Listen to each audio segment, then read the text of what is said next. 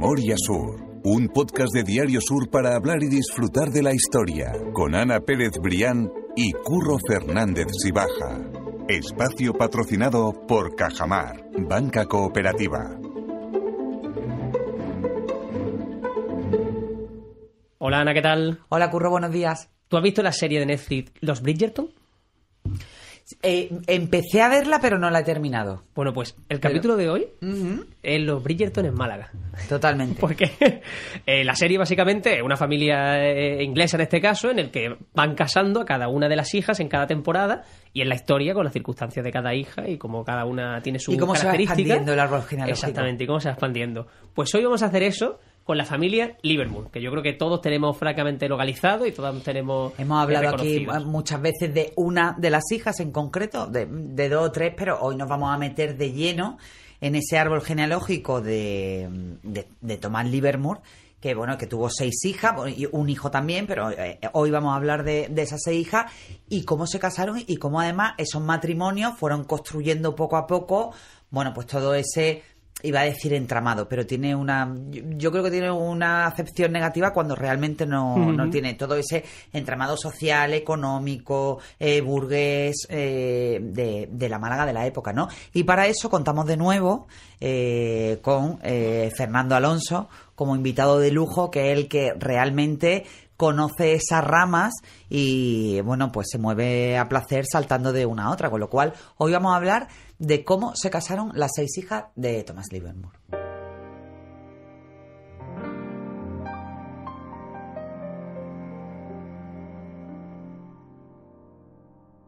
Ya dijimos que iba a acompañarnos Fernando, ¿qué tal? Por cierto, que Muy buenos hablado, ¿qué días, muy buenos días a los dos y gracias por llevarme otra vez de nuevo. No, un placer, por bueno es que funcionó también el de la casa número uno de, de Málaga que nos hemos quedado con ganas de muchísimo más Pues sí, la verdad. Y esa noticia, esa- ese artículo, que como siempre dejamos en la nota del podcast para que la gente pueda verlo con calma también, eh, es el, el motor de lo que vamos a hablar en esta charla y es el motivo por el que hemos querido volver a sentarnos y contar esta historia que yo creo que de verdad es bastante llamativa y que se puede imaginar lo que puede llegar a ser todos esos, esos acuerdos matrimoniales, toda esa familia de, de esas ramas que tú decías, ¿no? Que se van creando. hablabas que de los. Bridgerton. Yo siempre me acuerdo de, de esto, no sé por qué me viene a la cabeza, que no tiene nada que ver, lo de siete novias para siete hermanos. Pues estos son seis hermanas para, para siete super mega hombres de negocios de la época. Que, que bueno, tú sabes que, mm, que aquí somos políticamente incorrectos y que todo lo miramos con los ojos de la historia, pero era fundamental, bueno, y el bueno de Tomás pues emplearía a fondo pues para casar a su hija, como así hizo con, los con los seis grandes hombres de, de la época, y bien que lo consiguió, ¿eh? Totalmente. Lo consiguió. Bueno, pues todo empezó cuando un inglés, pero de origen irlandés, que se llamaba Thomas Livermore y Page, natural de Hallstatt, que está en el condado de Essex, en Inglaterra. He estado mirando y el pueblo este Hallstatt tiene 10.000 habitantes. Entonces estamos hablando de un sitio muy pequeño. Bueno, pues ese Thomas Livermore estuvo primero en Sevilla, luego estuvo en Carmona, allí se, se asoció con un tal Pedro Salas, que era de Aracena, y fue donde conoció a la que iba a ser a su mujer, doña Petronila Salas. Y los dos llegaron a Málaga y se establecieron en Málaga a finales del siglo XVIII, en una casa que había en calle Álamos, que actualmente es el número 38. Y esta casa, curiosamente, eh, es muy curioso, vivían de alquiler. O sea, esta casa no era suya. Vivían de alquiler y pertenecía a la congregación de San Felipe Neri. Y eh, este, este palacete, que es un palacete que aunque no tiene mucha fachada, es muy profundo, porque llega hasta donde estaba antiguamente la, la, la- la- la muralla de la ciudad, pues allí fue donde, donde vivieron y donde se desarrolló toda esta historia. Yo te, te voy a, a- a cortar porque he leído una cosa en el, en el artículo que me ha gustado mucho y es que dices, eh, todo lo simpático y dicharachero que Ah, era sí. él, lo tenía ella de Sosa. O sea, quiero que nos expliques eso porque es que Cuando, cuando parecido- reía, tendría que haber sido al contrario, ¿no? Decir- Siendo sevillana, eso, Claro. eso, eso lo dice Sí, sí. Eso de la que luego hablaremos. Sí, sí, sí, eso es muy interesante, eso es muy interesante. Pues, ¿cómo era, cómo era este Tomás Livermore? Bueno, curiosamente tenemos un testimonio maravilloso del que queremos grabar otro podcast que es de María Pía Heredia, que, eran, que era bisnieta de, de ellos. Y entonces por tradición familiar pues no ha llegado, porque ella, se dedicó a escribir toda esta historia y no ha llegado como eran ellos. Y curiosamente eh, la Sosa era la sevillana. Bueno, era, era, de, era de Aracena, era de un pueblo de vuelo de Aracena. Y sin embargo, el Livermore al parecer era muy de charachero. Entontonces, ella, ella era ella muy sosa, dice su bisnieta que era muy melindrosa, que hoy lo podríamos decir que era como Muy muy, escrupulosa, Sí. muy escrupulosa. Y dice que la barandilla cogía un papelito para no- nunca posar la mano en la barandilla de la escalera, o que cuando había que tocar una campanita, la campanita que había que llamar al servicio, pues tiene que ponerse algún guante o algo para tocar esa campanita. O sea que era muy escrupulosa, ¿no? Y la llamaban mamá tolón. Esto, esto de mamá es una cosa que también ha perdurado en mi familia. En mi familia, la abuela se le llamaba mamá Rosario, en la mía mamá, igual, mamá en la mía Trini. Entonces, mamá Y a los Tolón. abuelos, papá. era- eso, Eso era, es. era el nombre del abuelo, mamá Tolón. ¿Y ¿no? ¿Eso, eso es malagueño? El tema Yo del lo he escuchado papá. siempre en Málaga todavía. Yo a, a mis a mis abuelos maternos, siempre a mi abuela no la conocí, pero era mamá María Luisa. Claro. Sí. Y mi abuelo siempre ha sido que, que vivió con nosotros, papá Ricardo. Eso es, Claro. ¿no? Y, mi- Sí, y mi sí, abuela sí. que eh, falleció hace dos años era mamá Ana y vivía en mi casa de toda la vida Sí, también. sí, o sea sí. que yo creo que eso es muy, Sí, muy sí, malagueño. por eso decía, por eso, entonces, me entonces, gusta saberlo lo que recoge María Pía es de eso, que es que es muy malagueño, es que ma- ma- eh, mamá Tolón le decía. Qué bueno. ¿Y a qué se dedicaba? Eh, eh, ¿Era comerciante? Tomaba Esta era comerciante y, tenía una fábrica de curtidos en la zona de capuchinos. De capuchinos. Y, y, al parecer pues hizo bastante, bastante dinero. Y entonces Tomás Livermore pues tenía seis niñas. Seis niñas que, que eran, yo siempre he dicho que eran como seis soles. Cuentan lo, lo- vamos, que al parecer eran, eran chicas muy guapas. Yo imagino que tendrían esos rasgos ingleses del padre. Eran muy guapas y también eran muy divertidas. Y entonces O sea, habían, heredado la diversión del padre, ¿no? Sí, Como pare- ese pare- espíritu parece que sí. Entonces, Mm. pues eran, vamos, ricas, guapas, divertidas, pues todos los malagueños ponían su hojita en ellas. Y vamos, esta- estas seis, de, de estas seis niñas vienen, pues son como seis ramas de un, de un árbol muy frondoso y, y es como, como yo digo siempre, como el gota malagueño. De aquí vienen todas las familias malagueñas. Tomás Livermore también tiene un hijo, ¿no? Un hijo varón que, que fallece y eso eh, marca también la, la vida del comerciante, ¿verdad? la vida del comerciante. Claro, realmente, ¿qué tú piensas? Seis niñas. Con, la- con, las, con las costumbres de la época, que quien heredaba era el varón y se, que se cargaba de los negocios era el varón. Estas seis niñas, pues fueron educadas a tocar el piano y a bailar y a coser, como era en, en aquella época. Y, y, y seis, había que casar a las seis niñas. Tuvo dos hijos también. Y al parecer, un niño se murió muy jovencito perdón, un niño se murió muy jovencito y el otro se murió en un naufragio, en un barco, con cinco o seis añitos, muy joven. Lo enviaron a estudiar a Inglaterra. Fíjate tú, para unos padres, la importancia que le daban a los estudios. Estamos hablando de principio del siglo XIX, Siglo XIX. 1800. Estamos hablando de 1800, principios del siglo XIX. Pues lo enviaron a Inglaterra a estudiar y el barco se hundió. se, llamaba- se llamaban los niños John y Thomas. Uno se murió muy chico y el otro pues no llegó a adulto. Entonces solamente las que llegaron a adultos fueron las seis niñas. Era, eh, era algo relativamente frecuente en la época que, que, tú a lo mejor tenías ocho hijos y te sobrevivían seis, pero era también algo mm, no extraordinario en la época el hecho de que tú mandabas a tu hijo a estudiar al extranjero y, y bueno, y podía, y podía ocurrir algo. Aquí hemos hablado eh, en alguna ocasión en algún podcast y, y hoy es que vamos a tocar transversalmente esa rama, pues que Amalia Herida precisamente impulsa el Colegio de la Asunción porque ella tiene la malísima experiencia de niña de que dos de sus hermanas, hijas de Manuel Agustín Heredia y de Isabel Livermore Sala, efectivamente una de estas seis hijas de Tomás Livermore, mueran en el extranjero. Y en el caso del hijo de Tomás Livermore es que el niño eh, salió en barco y nunca más hubo noticias, es que no hubo ni siquiera noticias del naufragio. Ellos asumieron que el hijo había, Había muerto. muerto. Hoy eso puede parecer absolutamente loco, eh, porque vivimos en una época donde estamos absolutamente con- conectados y sabes al momento cuando llega tu hijo al extranjero, incluso tú lo acompañas al aeropuerto Sí, sí, y, sí, sí. y, bueno, ahí como em, entre la sobreprotección y la hipercomunicación, mm, esas cosas no pasan. Pero es que en aquella época, bueno, pues, eh, y, y- y al final, yo siempre pienso una cosa y muchas veces me lo he planteado. Yo creo que eh, por mucho que estuviéramos hablando de principios del siglo XIX, ostras, eran tus hijos. Hombre, y tanto que eran tus hijos. ¿Sabes? Aunque sí, tú estuvieras sí. educado eh, en otra forma de manifestar tus sentimientos y manifestar las emociones, El que te falta al, es tu hijo, final al final, eran, eran tu hijo. Y de hecho, eh, hace poco hablábamos en el podcast, ¿verdad?, del testamento de Amalia Heredia, el segundo de ellos, donde realmente a ella eh, se le ve la especial amargura por el asesinato de su hijo Manolo.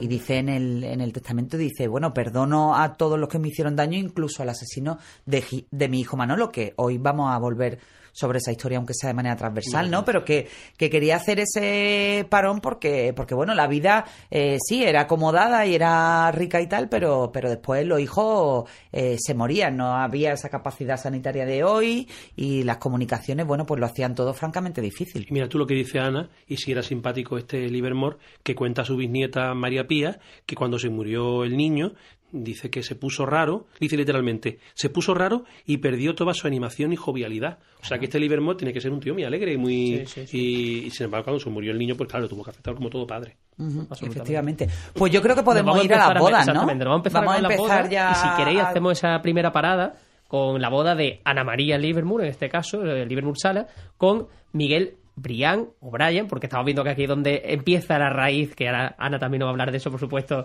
de los Brian en Málaga, Miguel Brian eh, Villanueva, que era un comerciante, ¿verdad?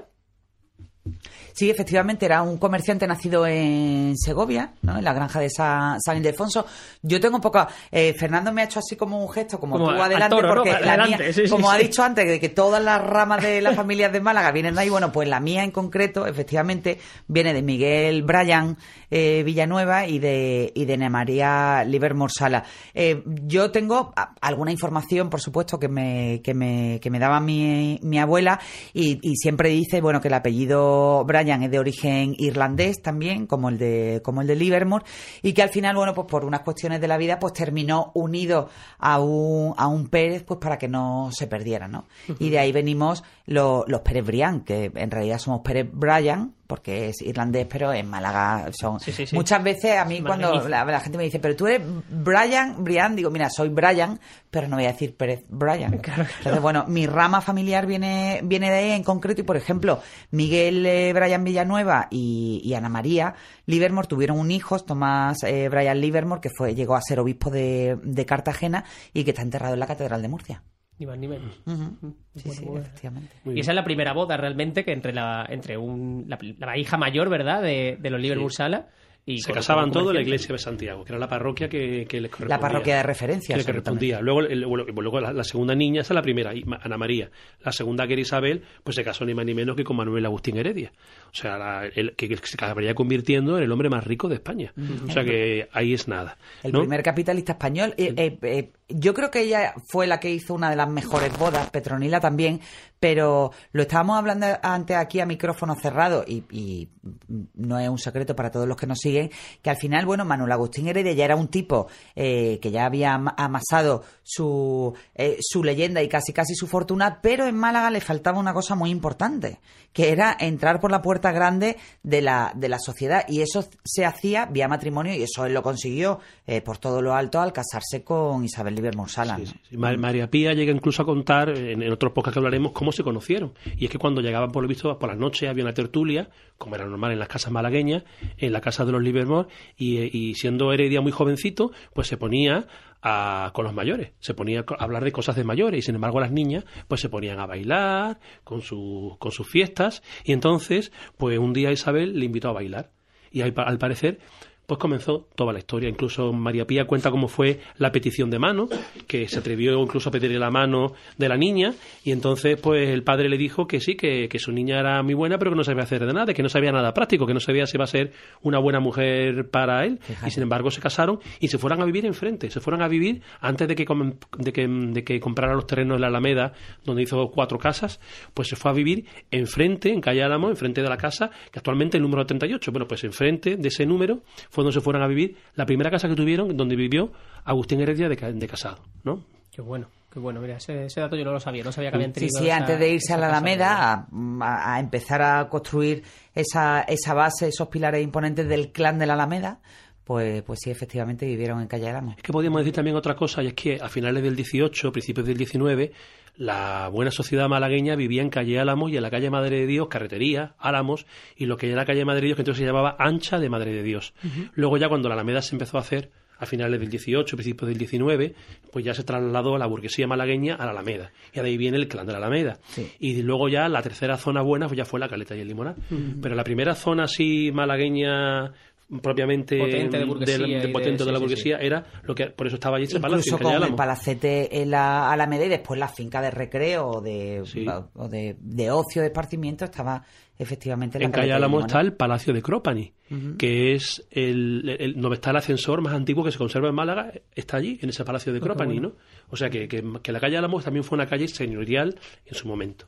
¿Quién fue la tercera hija de Tomás Livermore? Bueno, la tercera hija fue María Dolores. Tenemos la primera Ana María, la segunda Isabel, la tercera María Dolores. María Dolores se casó con José de la Cámara, que también se dedicaba al mundo de, de la industria y de los curtidos. Yo creo que fue el yerno que mejor congenió con, con el suegro. Porque quizás los dos se dedicaban a lo mismo. lo mismo. Incluso llegaron a hacer negocios juntos y formaron la compañía Livermore y Cía. Y bueno, la boda en la iglesia de Santiago de María Dolores y José de la Cámara tuvo como padrinos a Manuel Domingo Larios y Manuel Agustín Heredia. O sea, a Bueno. Larios y a Heredia. Eh, Padrinos de- Eran Málaga, ¿no? Prácticamente. bendecidos por las altísimas, Por la altísima- Sí, sí, esferas padrinos de... de Málaga, vaya. Y cada matrimonio tuvo 12 hijos. O sea, el de, el de Manuel Agustín Heredia y el de José de la Cámara, 12 hijos tuvieron cada uno. Lo que pasa es que no todos llegaron a la adulta, Claro. es lo que hemos hablado antes. Sí, sí, sí, justo. En el de Manuel Agustín Heredia creo que eh, sobrevivieron ocho. Ocho, Sí, pues eso, efectivamente. que no llegaban Pero a al final es la adulta, pérdida pero- de cuatro hijos, pero madre mía, me parece alucinante lo de los padrinos de la boda. Manuel Domingo Lario, segundo Marqués de Lario, el de la estatua, de la estatua, de Calle Lario, que que siempre lo recordamos, y, y Manuel Agustín, Agustín Heredia. Increíble. ¿no? Ahí en nada. Luego la, la cuarta hija, que se llamaba Josefa, se casó con un hermanastro de, Manuel Agustín Heredia, que es Martín Heredia Escobar. ¿No?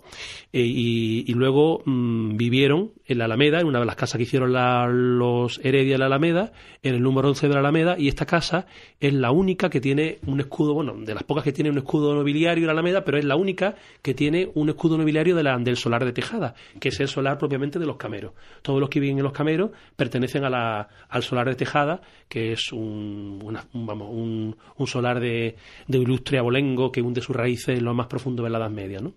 Y tiene el escudo del solar de Tejada. ¿Puede, ¿Puede verse a día de hoy Sí, ese sí, escudo, sí, El, número- sí, el sí. número En 11 el de la Alameda 11 de la actualmente. Alameda. Sí, vale, sí, vale. ¿no? Para saberlo la gente que muchas veces nos preguntan, ¿no? Eh, Mm. Esos vestigios que pueden quedar a día de hoy que pueden, que pueden observarse a simple vista. Vamos, si te parece, entonces con la, con la quinta hija, ¿verdad? Que es Matilde. Y Matilde se casa nada más y nada menos que con Serafín Estebanes Calderón, que por, situ- por situarlo, yo creo que todo el mundo ya lo tiene en la cabeza, escritor y también tío de Carva del Castillo, ¿no? Para, para, para Basinri, si, si cabe. Y el que se cargó su de su educación, el que estuvo pues, Sí, el- en Madrid. el- su mentor. Su mentor.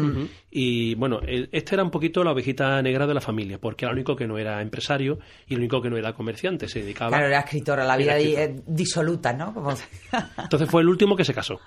El- la última niña que se casó.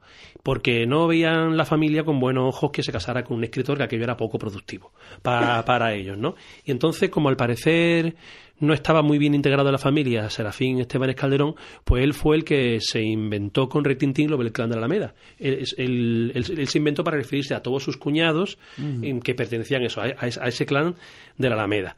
Y este mm, Serafín Esteban Calderón era lo que podíamos considerar por un auténtico personaje. María Pía pues nos cuenta muchas historias de él, que, le que, le, que le encantaban los boquerones fritos, que le encantaba el gazpacho, que en verano se ponía un blusón grandísimo Como un para camisón como un de señora. Mm. para andar por la casa porque mm, este hombre este era voluminoso y entonces pues sudaría mucho en verano y, y- tendría que pasar mal los rigurosos veranos malagueños, ¿no? Qué curioso, qué curioso. ¿no? Eso supongo que también te da esa actitud, ¿no? Como de liberal o de, de bohemio, en definitiva, ¿no? Sí, sí, al final, de, sí, de- sí, sí. de- de poco ajustado a los convencionalismos de la época. Y a la familia, en definitiva. A, a mí particularmente la boda de la sexta de las hijas de Petronila o, junto con la de Isabel son las que me parecen más fascinantes de, de todas, que se casó nada más y nada menos que con el marqués de Salamanca, Claro. con José de Salamanca Mayol, ¿no? Que entonces no era. Pues José de Salamanca fue también uno de los tíos de las Bueno, al principio no era España. nadie, Al principio, pero, pero bueno, pero sí que ya tenía esa, esa madera, también por su padre médico, que había estado muy vinculado a la causa liberal de Torrijos. Eh, aquí hemos recordado en alguna ocasión que José de Salamanca, pues siendo apenas un adolescente, el padre lo manda a Madrid a intentar interceder por Torrijos para que no lo fusilen y va, eh, como, como se dice en las crónicas, reventando caballos, ¿no? Yo creo que eso al final forja una personalidad en, el, en, José de Salamanca, pues que lo convierte después también con ayuda de su cuñado, con Manuel Agustín Heredia, que le hace el primer préstamo para que él se pueda meter en el negocio de las minas Eso de es. sal, que es todo lo que bueno, todo lo que inicia esa leyenda también del Marqués de, Salamanca y que después el Marqués de Salamanca le devuelve, bueno, al cabo de los años, con una, con una nota dice, te, te, devuelvo las semillas y los frutos que me, que me dejaste a mí.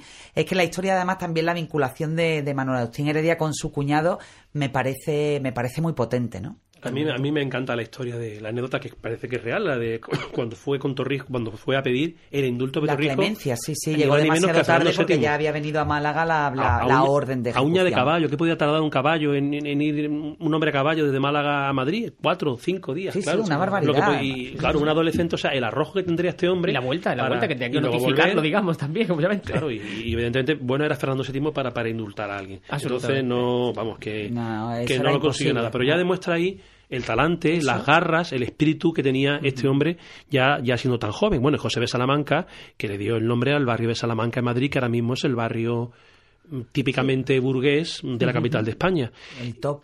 Y bueno, José de Salamanca se, se arruinó también varias veces, se volvió a enriquecer varias veces. Y al parecer, yo también he leído que él se dedicaba, en un principio, era como el apoderado o el encargado de los negocios de su cuñado en Madrid mientras él, él, sé que Manuel Agustín Heredia estaba en Málaga, él era como su representante en Madrid. También viajaba mucho por París, por Londres, haciendo negocios y vamos, Sí, además era un tío súper excéntrico. Era cuando, cuando estaba en Madrid le conocían como el príncipe, bueno, y él llegó a robarle nada menos que el cocinero a Napoleón III, al emperador, que estaba casado con Eugenia de Montijo, que ya hemos contado aquí la historia. Sí, sí, absolutamente fascinante. Y después le dio una vida un poco fea a Petronila, porque bueno, también son conocidas por los escarceos del de, Marqués de Salamanca, que además a su amante, bueno, pues no solo la, le regalaba joyas, sino que le regalaba también casas, ¿no? Entonces, bueno, pues aquello en Petronila eh, hizo bastante mella. Ella, por supuesto, aguantó, porque en aquella época, bueno, pues no existía, por supuesto, ni por asomo la posibilidad de, de, de separarse, ni de, ni de renunciar, pero cuando ella muere, que ella muere antes que, que él, él no, no sale ya nunca de ese estado de tristeza profunda por haber perdido a, a su mujer Petronila, ¿no? Que había sido, bueno, pues el amor de su vida, ¿no? no diría tanto visto con los ojos de hoy, pero sí la mujer que lo aguantó y que realmente lo acompañó en esa ascensión y, y, y a los cielos y descenso a los infiernos eh, más de una vez. ¿no? Totalmente. También. Sea como sea, la, las, eh, los matrimonios que se concertaron en esa casa, en la casa de, de Tomás Livermore y de, y de, Petronila y de Petronila Salas, perdón, exactamente, eh, desde luego fueron acertados con los ojos de la historia y con los ojos de, de, que en definitiva querían dejar ese legado, como tú decías, sabiendo que eran seis mujeres y que en definitiva no tenían un hijo al que, al que dejar ese testigo, ¿no? Y yo creo que igualmente tiene, tiene mérito, mirándolo con esos ojos de la historia, como decimos. Sí, al final, al, al, final la operación salió redonda, porque los hombres aportaban el patrimonio y las mujeres aportaban el estatus. Exactamente. Con lo cual, es. todos contentos. Eso es. Y lo que vamos a cerrar el podcast es con una cosa muy chula que está al final de ese, de ese artículo, y son las libermuradas, ¿no? Por decirlo así. Y son excentricidades que, como tú decías, esta familia tenía y que se dejan ver en anécdotas y en recuerdos que la gente que estaba en torno a ellos deja eh, o recuerda sobre alguno de los personajes de, que llevaban ese apellido. Claro, porque ya, ya dijimos que la fundadora del clan, Petronila Sala, la que era de la cena, que era bastante sosa, era como muy escrupulosa y era muy especial. Y parece ser que esos genes pues lo fueron heredando las hijas, los nietos, etcétera.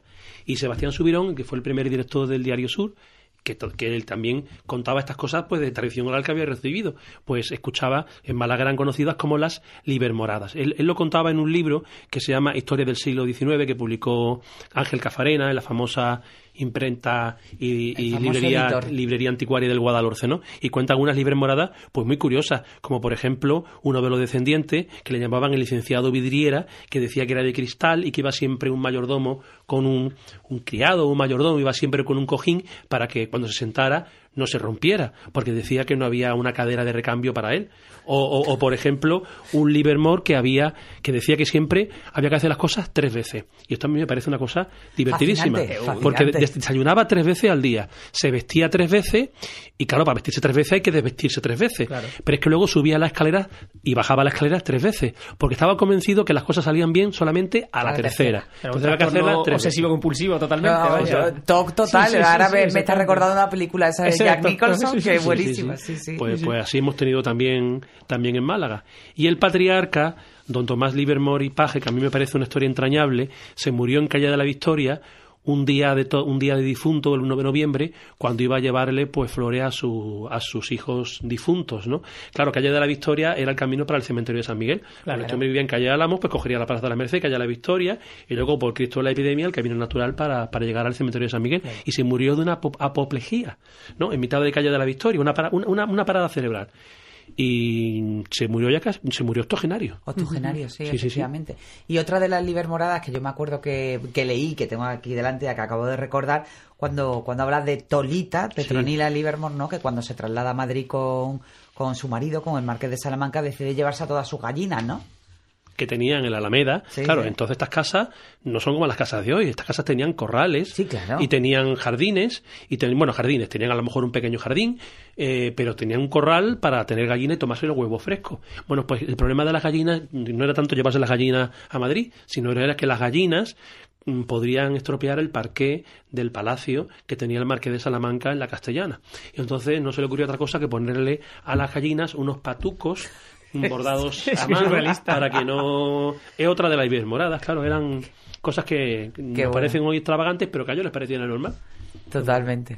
Me parece una anécdota absolutamente deliciosa. Totalmente, totalmente. Pues Fernando, una vez más mil gracias, que es que da gusto, da gusto también porque sale muy natural este, esta pues charla, de verdad. Pues sí, sí, aquí podíamos estar hasta mañana. De verdad. Lo que pasa es que, bueno, nos tenemos que ajustar al tiempo del podcast, pero es que son historias deliciosas y sobre todo es que hoy hemos visto realmente la semilla de ese árbol enorme, ¿no? Sí, sí, sí. Mm. Y yo creo que tú también, Ana, tú y yo, digo, estamos acostumbrados a llevar el podcast y cuando viene alguien de fuera que nos cuente, que nos cuente esa historia, también nos sentimos más, más cómodos. Pues de verdad, que mil gracias, Fernando. Nada, muchas gracias a vosotros otra vez. Y ahora nosotros nos vamos a seguir escuchando la semana que viene con más historia, así que mil gracias. A ti siempre, Curro. Memoria Sur es un podcast de Diario Sur. Escucha un nuevo episodio cada semana en iVoox, Spotify, Apple Podcast y consulta las referencias de este episodio en diariosur.es.